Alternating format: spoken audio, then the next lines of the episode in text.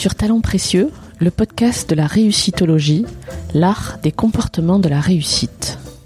Je suis Amélie Dag. Avec mon associé Perrine Corvézier, je dirige Human Learning Expedition, le cabinet de conseil et de coaching qui produit ce podcast. Talents précieux illustre la mise en œuvre des comportements qui mènent aux réussites dans le contexte professionnel à travers le témoignage d'un invité différent à chaque épisode.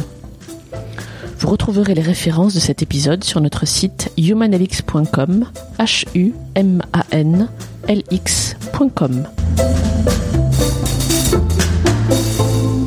Je crois que ce qui me plaît, c'est de c'est de ne pas avoir de réponse standardisée par rapport à un besoin euh, et vraiment d'avoir un auditoire qui sur un sujet identique à des réactions et des besoins qui sont complètement différents.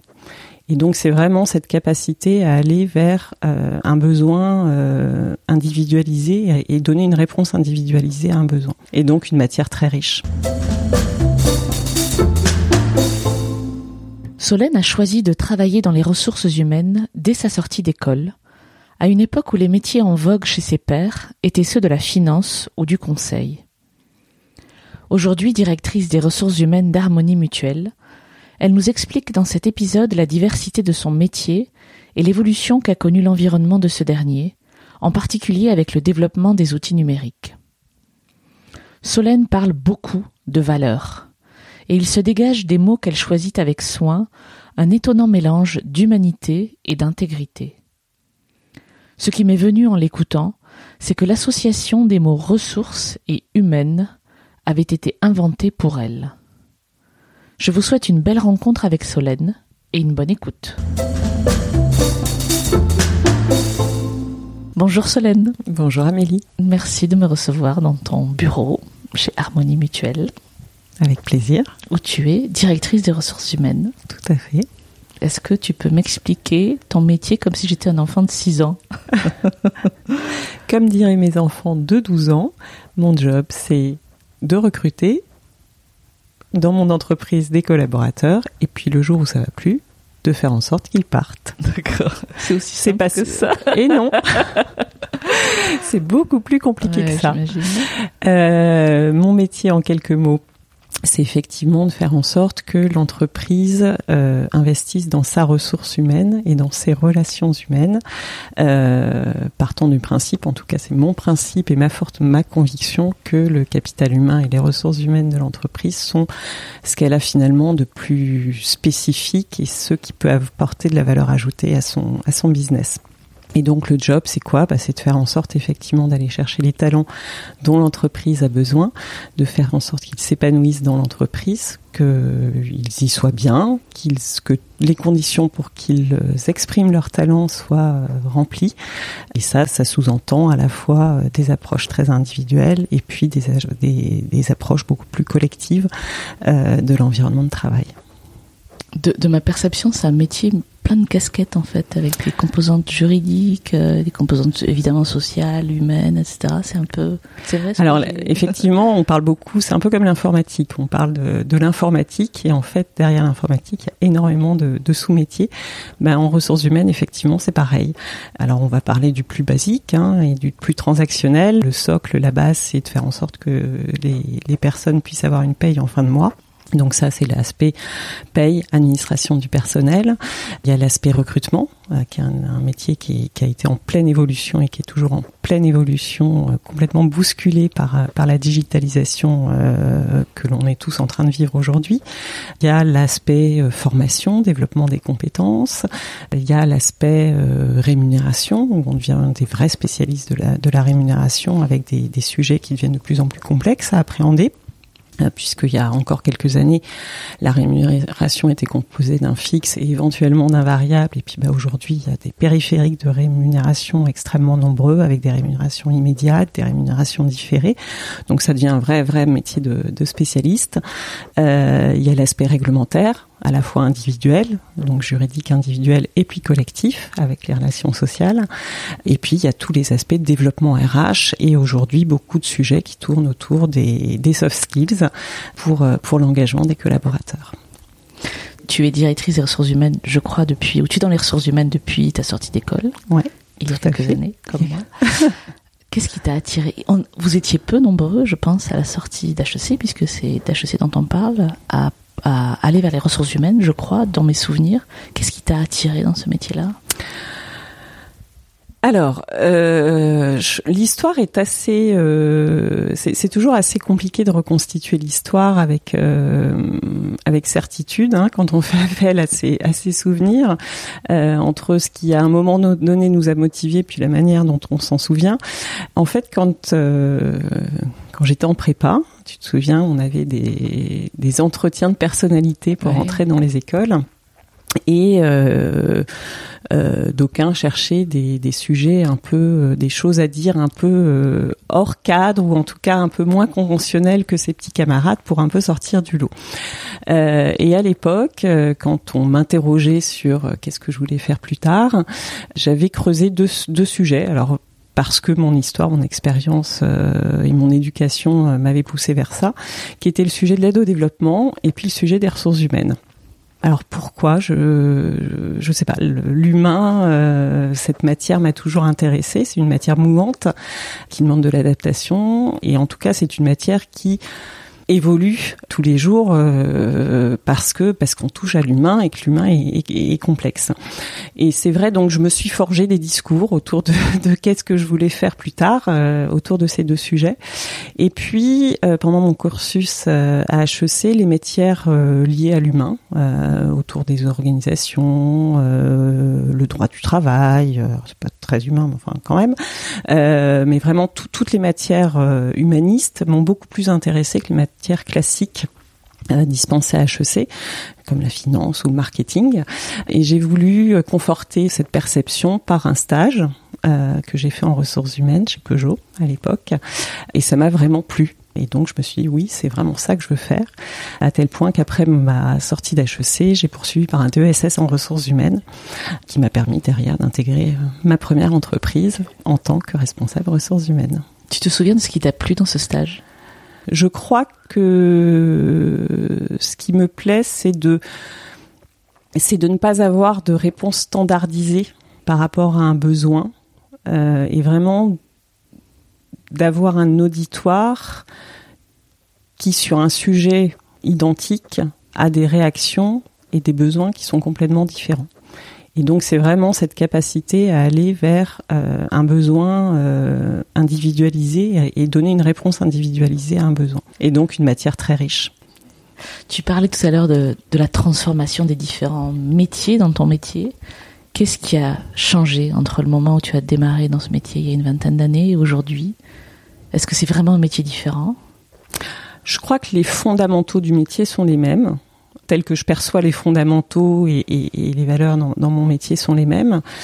En revanche, bah, l'environnement de travail a changé. Il est peut-être plus exigeant, ou en tout cas, euh, il y a un sentiment d'exigence, ou en tout cas de, de rapidité lié à l'exigence qui est beaucoup plus présent. Il y a de l'incertitude, mmh. beaucoup. Et donc tout ça a un impact très fort sur l'humain et donc sur l'ensemble de la population que l'on peut, euh, que, dont on s'occupe. Mmh ce qui change, c'est quand même le digital, hein, notamment sur les, les, matières de recrutement. On ne recrute absolument plus euh, aujourd'hui comme on recrutait il y a, il y a 20 ans. Euh, on pouvait être des généralistes du recrutement, on était en, en, réaction par rapport à un besoin et on attendait que les candidats euh, s'adressent à nous. Aujourd'hui, il faut qu'on aille les chercher. les réseaux sociaux ont beaucoup, beaucoup fait évoluer ce métier. Donc l'environnement est en train de changer, mais les fondamentaux et finalement l'humain, lui, ne change pas.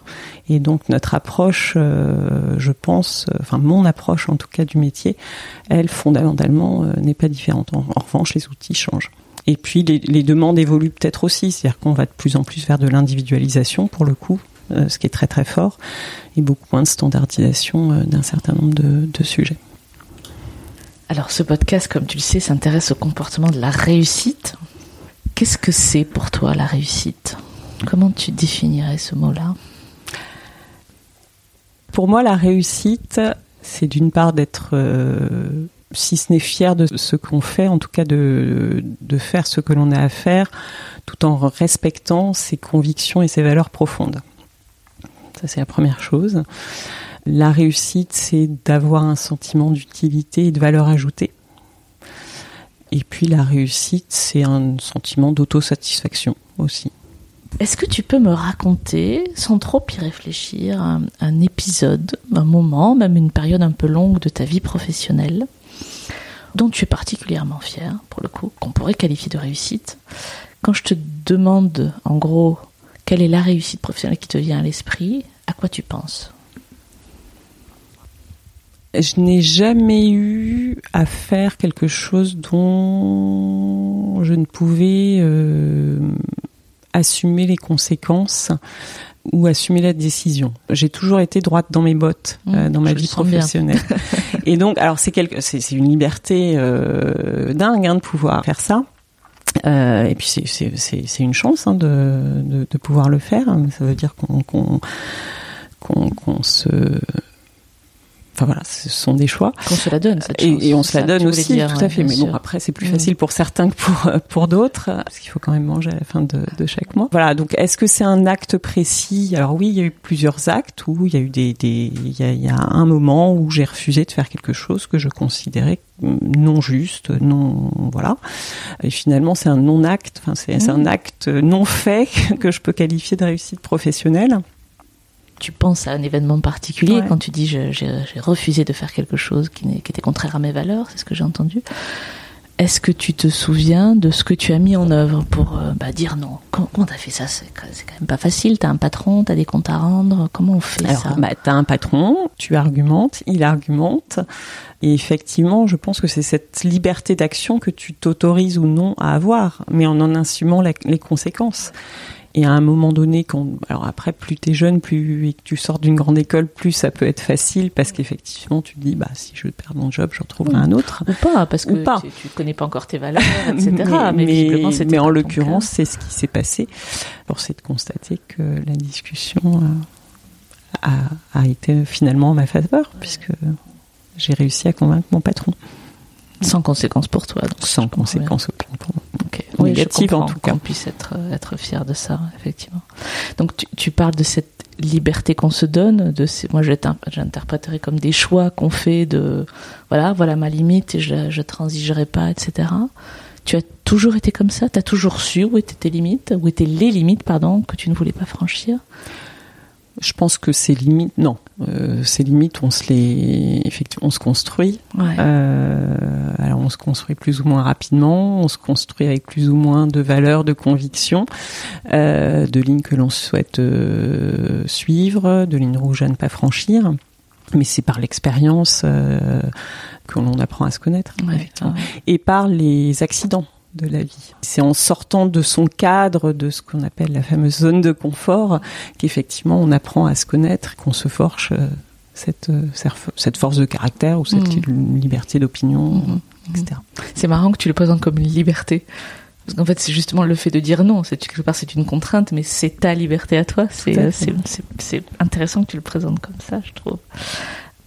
Et le fait d'avoir dit non une fois, j'imagine que ça, c'est un marqueur dans une relation par rapport à peut-être ton patron ou autre Est-ce qu'il a, ça a changé la relation que tu avais avec lui? Est-ce que ou elle d'ailleurs, je ne sais pas. Non, parce que je crois qu'assez vite, euh, on me perçoit comme étant quelqu'un avec des convictions mmh. profondes et, quelqu'un qui, euh, qui, qui dit ce qu'elle pense, en tout cas. Très bien.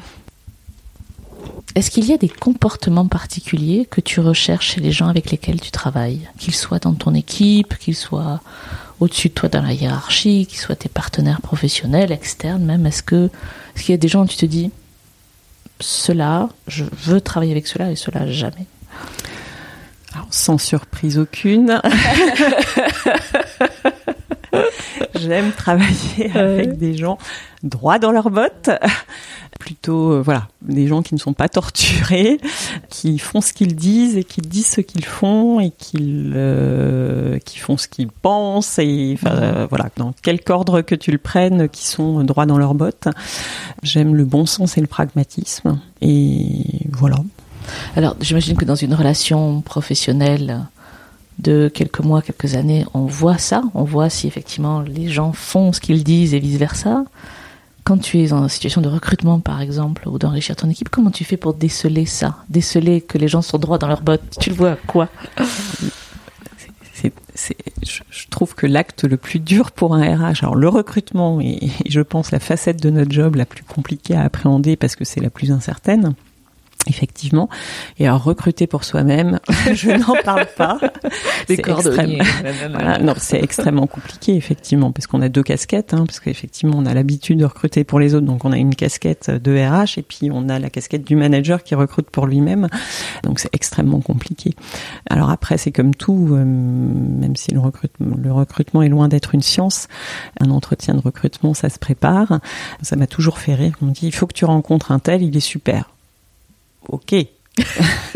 pour faire quoi? Dans quel contexte? Parce qu'on peut être très super dans un contexte donné et pas du tout super dans un autre.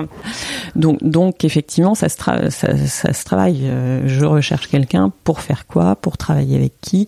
Et donc, en fonction, effectivement, qu'est-ce que je veux essayer d'approcher comme euh, et de, de ticker comme compétence dans le cadre d'un entretien? Euh, C'est ça qui est, qui est pour moi extrêmement important. Et, et c'est quelque chose qui, je que je, je trouve on fait de plus en plus mal. En tout cas, on, on a tendance à, à, souvent passer à la trappe cette, cette phase de préparation d'entretien. Parce qu'on est pressé, comme tu. Parce qu'on est pressé. Et du coup, donc, du coup, toi, quand tu fais passer des entretiens, qu'ils soient d'ailleurs pour toi ou pour d'autres, hein, est-ce que tu poses des questions particulières? Est-ce que tu t'appuies sur euh, des récits d'expériences passées? Est-ce que tu as un, un, truc magique que tu veux bien nous confier là? J'ai pas de truc magique, euh, mais j'aime beaucoup euh, creuser les choix de parcours. Mmh. On revient au choix là. On voit au choix, effectivement. Je, je, pense que les, les choses s'expliquent euh, et que les raisons euh, des choix, on apprenne beaucoup sur euh, la personnalité, la façon d'être des gens et, et, de se comporter des gens. Mmh. On a, enfin, tu as sans doute en tête le nom d'une personne qui t'a inspiré ou qui t'inspire peut-être encore aujourd'hui, quelqu'un que tu as croisé dans ta vie professionnelle ou personnelle ou pas d'ailleurs, sans forcément nous dire qui est cette personne, est-ce que tu peux me dire en quoi elle est inspirante pour toi? Il n'y a pas une personne qui m'est inspirée, plusieurs personnes m'ont inspiré ou m'inspirent, et sur des facettes différentes. Alors il y en a, c'est sur euh, l'inspiration, admiration et sur euh, ah bah cette personne est super sur tel aspect et alors, moi c'est vraiment pas mon talent ça serait bien que ça le devienne un peu euh, mais en même temps euh, finalement il faut se limiter et se contenter d'être complémentaire et, moi mes talents c'est pas ce que cette personne a comme talent. Il y a des personnes euh, inspirantes parce qu'elles vont te guider, t'entraîner euh, sur des projets, te motiver. Euh, euh, ça, je l'ai pas mal vécu en Angleterre où, où j'ai pu travailler avec des Anglais, des Américains qui, qui ont cette capacité à, à t'entraîner, à avoir de mmh. l'énergie, à dire c'est pas ficelé, c'est pas grave, on y va et on verra bien. Voilà, donc j'ai pu avoir plusieurs sortes d'inspiration sur sur des, des, des, sujets complètement euh, différents. Mmh. Voilà. Donc soit des gens qui avaient des talents différents du tien, soit des leaders en fait, des, des leaders, vrais ouais. leaders qui savaient entraîner un groupe quoi. Est-ce qu'il y a des choses que tu aurais aimé apprendre plus tôt dans ta carrière? Mmh, Non. Ok, très bien. Euh, non, non, alors, enfin, est-ce que, alors, je prends la question comme étant, est-ce que tu as des regrets euh, On peut la tourner comme ça, par, par rapport. dont tu te dis, si je l'avais su à 25 ans, j'aurais gagné du temps, j'aurais fait les choses différemment, ou, tu vois, voilà. Non, je, je, crois que j'ai eu, euh, j'ai j'ai vraiment construit un parcours euh, au vrai sens du terme, c'est-à-dire que il y a des postes que j'ai demandé à avoir parce que je pensais que c'était le bon moment et qu'il fallait vraiment euh, que je me développe sur telle ou telle facette de mon métier. Et, je pense avoir fait le bon temps euh, aux bons endroits et avoir appris les choses qu'il fallait que j'apprenne euh, au, bon moment. Alors bien sûr, peut-être que tout ça aurait pu être différent, aller plus vite, et peut-être qu'aujourd'hui, euh, je serais DRH d'une entreprise du CAC 40. Mais pour revenir à ma définition de la réussite, c'est pas forcément ça que j'appelle la réussite. C'est super ce que tu décris, c'est le développement RH appliqué à soi, quoi. On essaye. je pense que c'est pas évident pour tout le monde. Mm. C'est possible parce que j'avais aussi un environnement à l'époque qui était un qui était un environnement extrêmement formateur, qui investissait énormément dans le développement de ses collaborateurs, euh, que ce soit en termes de formation, de mobilité, et qui, qui, m'a permis aussi de, de faire cela. Si tu devais donner un ou deux conseils à des gens qui commencent à travailler aujourd'hui, qu'est-ce que tu leur dirais? Ne rien prendre pour acquis et toujours se mettre dans une démarche d'apprendre et de se développer. Voilà, toujours, toujours, toujours. La curiosité. Ouais. La curiosité en tout. Et comment on fait pour rester curieux quand les enfants arrivent, quand euh, tu vois la, pression se fait plus forte Tu le décrivais tout à l'heure. Comment on arrive à garder ça? Eh ben là, j'ai pas la réponse. Ah, je vais trouver le secret la, la baguette magique n'existe pas. C'est compliqué. Comment tu fais toi, par exemple, pour rester curieuse justement, pour l'entretenir cette curiosité? Alors, je rester curieuse ça, c'est pas un problème. C'est pas un problème.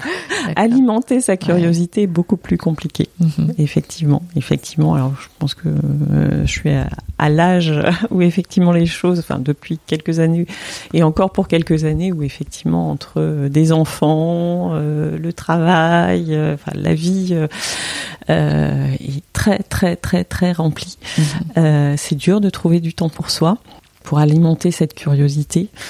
Euh, et non, je n'ai pas de baguette magique. Donc on fait comme on peut.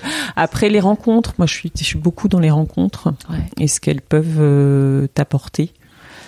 Finalement d'être d'être confronté à plusieurs cercles avec des milieux sociaux euh, différents, euh, avec des problématiques quotidiennes ou pas complètement différentes. Et, et, ça, ça permet aussi d'alimenter sa, sa curiosité. Mmh. De rester en éveil, quoi, c'est ça, ouais. Mm. de pas s'endormir. ok. Après, effectivement, il y a une belle pile de bouquins que j'aimerais avoir le temps de lire à la maison, euh, de programmes à regarder, mais ça, c'est, ça peut être compliqué. Dans la même veine, euh, comment tu fais toi pour calmer le jeu? Tu vois, il y a des moments où j'imagine ça s'arrête pas, où tu auras envie de dire stop, où tu maîtrises pour le coup pas toutes les échéances, etc. Comment tu fais toi pour te ressourcer? Je prends des vacances mhm. et je coupe le week-end. Voilà. Donc euh, ça, j'ai des règles. Je crois que depuis 20 ans, j'ai dû travailler une fois ou deux fois une heure un week-end. Et ça, ça me semble extrêmement important. Alors, quitte à travailler très tard le vendredi soir, hein. mais euh, la coupure, vraiment, la déconnexion de deux jours me semble très importante. et puis régulièrement de pouvoir avoir des coupures un peu un peu plus longues pendant des vacances. Euh, pour effectivement se déconnecter, déconnecter le cerveau, et c'est ce qui permet à un moment de donné aussi de prendre du recul par rapport aux choses, de la hauteur par rapport aux mmh. choses, et de, de, de pouvoir euh, décompresser. Voilà. Et puis d'avoir un environnement après. Euh, tu, tu, parlais de se connaître en termes de développement, mais euh, plus globalement par rapport à son équipe, c'est important de se connaître, de connaître ses piliers. Qu'est-ce qui fait son équilibre Moi, j'en ai trois. Si un, de ces piliers euh, se casse, je sais que je ne serai pas bien. Mes trois piliers, en l'occurrence, c'est le travail, parce que oui, c'est important dans ma vie, c'est ma famille et ce sont mes amis. Et donc, euh, ben, partant de là, euh, voilà, il faut réussir à aménager l'ensemble. Calmer le jeu, c'est ouais, avoir une, capacité de recul sur les choses et, et de se dire qu'est-ce qui est grave finalement. Et ça, ma première expérience, puisque ma première expérience de RH était euh, dans le bâtiment et les travaux publics pendant 15 ans. Et donc pendant 15 ans, la petite phrase c'était dans la vie d'un RH, il y a une chose qui est grave, c'est un accident mortel sur un chantier. Voilà, le reste. Mm. Voilà. Et ça, c'est vrai que ça te permet de prendre du recul quand même par rapport aux choses. Mm-hmm. Qu'est-ce qui est le plus difficile dans ton métier, de manière générale? D'être le réceptacle de toutes les plaintes et complaintes des uns et des autres. Voilà, parce qu'il y a écrit humain sur le bureau. Donc euh... Parce qu'il y a écrit humain, parce que donc euh, voilà, et, et, et d'accepter de d'être mal aimé, c'est c'est pas le bon, c'est pas le, le, bon terme. Euh, je, je, vais donner un, un, exemple pour illustrer ce que je veux dire. Euh, le jour où je me suis dit je suis peut-être pas si mauvaise que ça dans mon job. C'est le jour où, dans la même semaine, mon délégué syndical est venu me dire que j'étais trop pro, pro patronat. Et deux jours après, mon patron, mon DG, me disait que j'étais trop pro collaborateur et syndicat. Et je me suis dit, eh ben, je fais peut-être pas mal le lien finalement, et je fais peut-être pas mal mon job. Mais ça veut dire que j'étais pas, voilà, que j'étais pas assez pour l'un et pas assez pour l'autre, ou trop pour l'un et trop pour l'autre.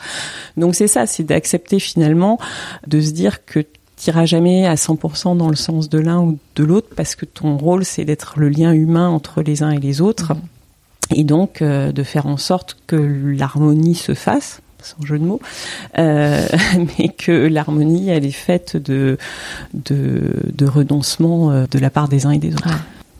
Oui, de pas être aimé de tout le monde tout le temps, quoi. Voilà. voilà. C'est ça en fait. Voilà. Mmh. Et en ce moment, de recevoir beaucoup de plaintes. Euh, c'est vrai. Voilà. Est-ce qu'on vous dit merci parfois? Ça arrive. Heureusement. Et bravo. Oui. Heureusement. Et ça va avec souvent, j'imagine. Par rapport aux questions sur, ouais. euh, sur comment on fait pour euh, pour calmer le ah, jeu, vas-y, dis-moi. Je pense qu'il faut aussi accepter de ne pas être parfait. Oui, voilà. tu m'étonnes. Et surtout parfaite au féminin, peut-être, non Mais ça, c'est très dur. Ouais. Oui, parce qu'on a clairement pas trop été habitué à ça. Quoi. Il y a un moment où tu t'es branché. Et ça, est-ce qu'un jour tu t'es réveillé en te disant je vais accepter de pas être parfaite tout le temps ou est-ce ah qu'il y a eu un déclic C'est -ce un travail. Euh... Ouais.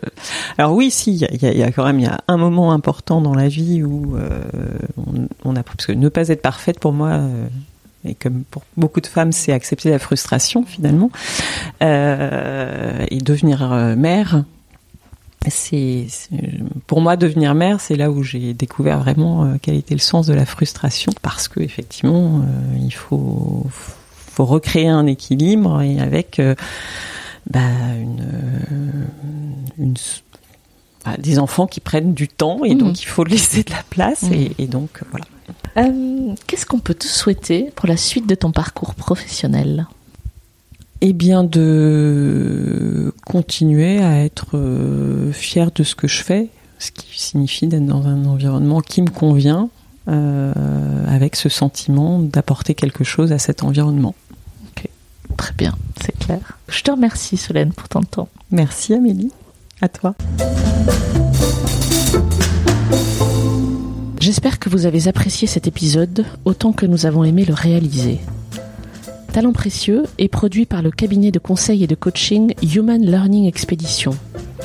Notre métier, c'est d'accompagner les organisations dans la réussite durable de leur transformation en cultivant les comportements qui mènent au succès. Pour en savoir plus, rendez-vous sur notre site humanlx.com. Si vous aimez ce podcast, attribuez-lui 5 étoiles sur Apple Podcast et parlez-en autour de vous. C'est le meilleur moyen de le faire vivre. À bientôt!